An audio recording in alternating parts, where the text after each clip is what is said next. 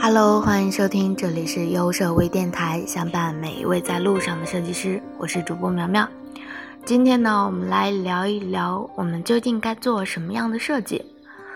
最近呢，我收到一个留言说，很喜欢设计，但是呢，随着年龄的增长，考虑到家庭的原因，不会再每天熬夜做商业的设计了，可能闲暇的时候呢，会做点自己喜欢的东西，不会再有烦人的改改改。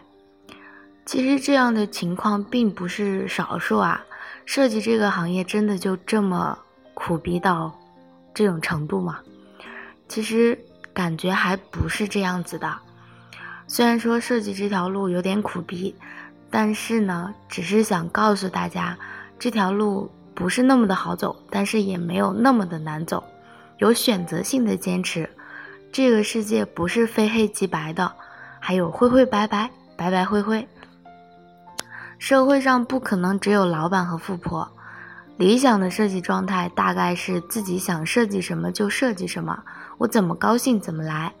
这样的想法大多呢出现在刚毕业或者说新手身上，随着被客户的摧残和老板的压榨，刚入行的激情呢就被这些摧残一点一点的给磨灭掉了。商业设计呢是服务性的行业，随心所欲的设计太少。甚至我们在这一方面做了很多年都没有为人熟知，不是说我们成为不了大牛，而是不可能每个设计师都是大神。我们只需要慢慢的提高自己的设计水平，其他的交给上天就好了。毕竟呢，这个社会不能只有老板和富婆，大部分的还是普通人。术业有专攻呢，还是全站设计？现在形成一种画风，就是现在流行什么学什么，结果呢什么都不精通。如果紧紧的迎合潮流，那只能永远的跟随潮流，不能成为主导者。盲目的跟风呢，会让自己越来找越来越找不到自己。要了解一个盈利性为目的的趋势，最简单最有效的方法，就是看一下业内的权威大神是否。喜欢或者说去如何评价这个趋势的，如果它被权威人士都认可的话，说明它确实很重要。虽然说技不压身，但是有一个是自己十分精通的工具，或者说一个行业的话，会更加的加分。它会起，它会提高你的辨识度。还有经典不等于过去。很多时候我们看到经典的作品，潜意识里认为它是。已经过去了的东西，可是静下心来想想，我们现在做的任何一种风格的设计，最新的潮流都会有那些经典的影子，因为这些经典的背后是有强大的设计理论支撑的，注入了实际的东西，然后呢，他的作品才能够经得起推敲。经典的设计和服装界的流行趋势有点类似啊。许多年前流行的衣服呢，也正是我们现在流行穿的服装。我们的作品之所以不耐看，有一部分原因是因为我们没有强大的理论支撑，仅仅的停留在执行的层面比较多，而忽略了对设计本身这件事情的研究。没有了支撑的东西，作品呢当然经不起推敲。更何况理论性的东西呢，都比较的枯燥。抱着书看着看着就睡着了，最终呢书被丢在了哪里都不知道。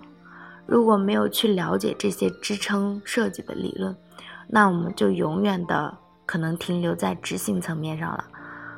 反正呢，不知道为什么我们遇到了瓶颈期，好像就特别的烦躁。与其去烦躁呢，不如我们多读点书，或许呢。这个瓶颈期就突破了。好啦，说完主要的内容，我们接着来分享由图灵教育提供的《设计的教室》这本书。今天呢，给大家分享的是灵活运用留白的设计。其实留白，我想大家应该都很熟悉了，但是这本书里面留白讲的也特别的有意思，那么就一起来看看吧。作者说，我们要灵活的运用留白，不盲目的填充空间。其实，在有限的设计空间中，表达大量的信息是一件很难的事情。但是，需要表达的信息量过少的时候呢，也不是那么的好处理。信息较少的时候呢，不用担心空间不足。但是，用零星的几个信息支撑起整个作品，就要费一番功夫了。而且，在这种时候，我们往往会想方设法的去填满空间，创造张弛，将最需要传达的信息放大，确实是一种有效的手法。但是使用太多大量的元素，或者说大号的元素来填满空间的话，难免会让设计显得稚嫩。实际上，放手做出大片留白的空间，也不失为一种有效的选择。所以呢。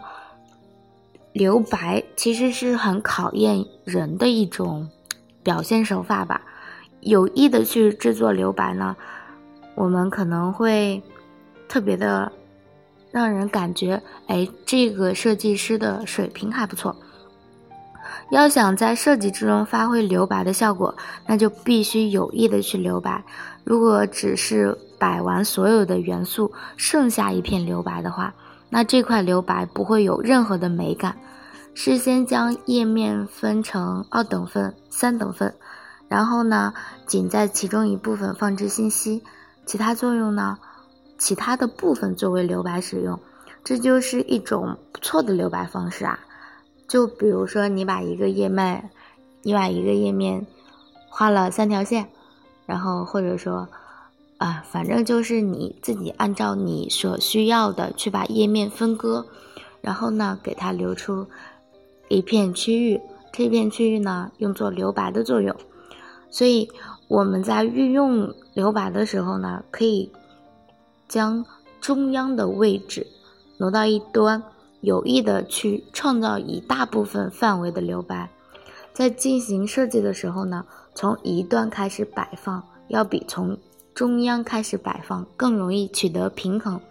另外，从一端开始构图呢，能够让留白与画面或者说画面外侧产生联系，这样呢，作品会看起来更加的具有开放感。制定设计的中心，留白可以大，但是如果害的作品让人感觉无聊，那就本末倒置了。所以留白越大，作品就越需要中间点。或中心思想，对一个设计而言，只是其中的中心点具备整个设计提供特征魅力的时候呢，留白才能火起来。这句话听着有点绕口啊，其实作者就是想说，你的一个页面一定要具备中心点，也就是一个能够抓住眼球的东西，这样的话，你的设计才会火起来。如果设计的中心，不够强的话，那结果呢只会导致一个无聊的作品诞生；而如果中心表达太强烈的话，又会破坏与留白之间的平衡。也就是说，我们必须让设计处于一个微妙的平衡点上。所以呢，接下来关于留白呢，可能就需要我们自己去感受了。嗯，那么我们接下来看一下作者提供的留白的案例。作者说，关于留白的构图模板呢，第一个呢就是页面左下留白，也就是说，页面左上是最容易让人集中视线的特殊场所，所以呢，左下呢可以完全的留白，这样呢可以让页面更加的醒目。第二种呢，就是页面右侧留白，所有的文字左对齐，然后呢，在右侧留白，将文字集中的摆放在左侧，不但易于阅读，而且呢，还给人整齐的边缘，或者说，给人一个整齐划一的印象。第三呢，就是中央部分留白，留白的范围非常大。运用当能够收到很好的效果的时候呢，你就会觉得这个中央部分留白特别的好用。不过呢，为了防止出现空缺感，必须注意标题周围的处理，这样的话才不会显得你页面很空旷。第四种呢，就是文字置于中央，上下留白。将标题置于中央，上下留白的话，标题位于中央有助于传达信息，但是要注意标题不能过大，过大的标题会使留白失去效果。第五呢，上方和左侧全部留白，把页面四等分，将所有文字都置于右下的空间中，作品呢会给人带来一种向左上方延伸的视觉感。还有。嗯，这一章后面呢，还有一些小练习，比如说填面、填满画面的构图，还有我们平时最常用的那些红色的背景，作者也有讲到。如果感兴趣的小伙伴呢，可以买来这本设计的教室来看一看。好啦，今天的图书分享呢就到这里啊，好像好久没有给大家送书啦。嗯，那么今天呢，给大家送出两本书，可以在评论区里参与互动或者来回答问题。那么今天的问题呢，就是使用大面积的留白，或者说怎样去找一个平衡点，不不会让整个页面枯燥呢？好啦，今天的节目呢就到这里，优设微电台始终相伴每一位在路上的设计师。我们下一期见，拜拜。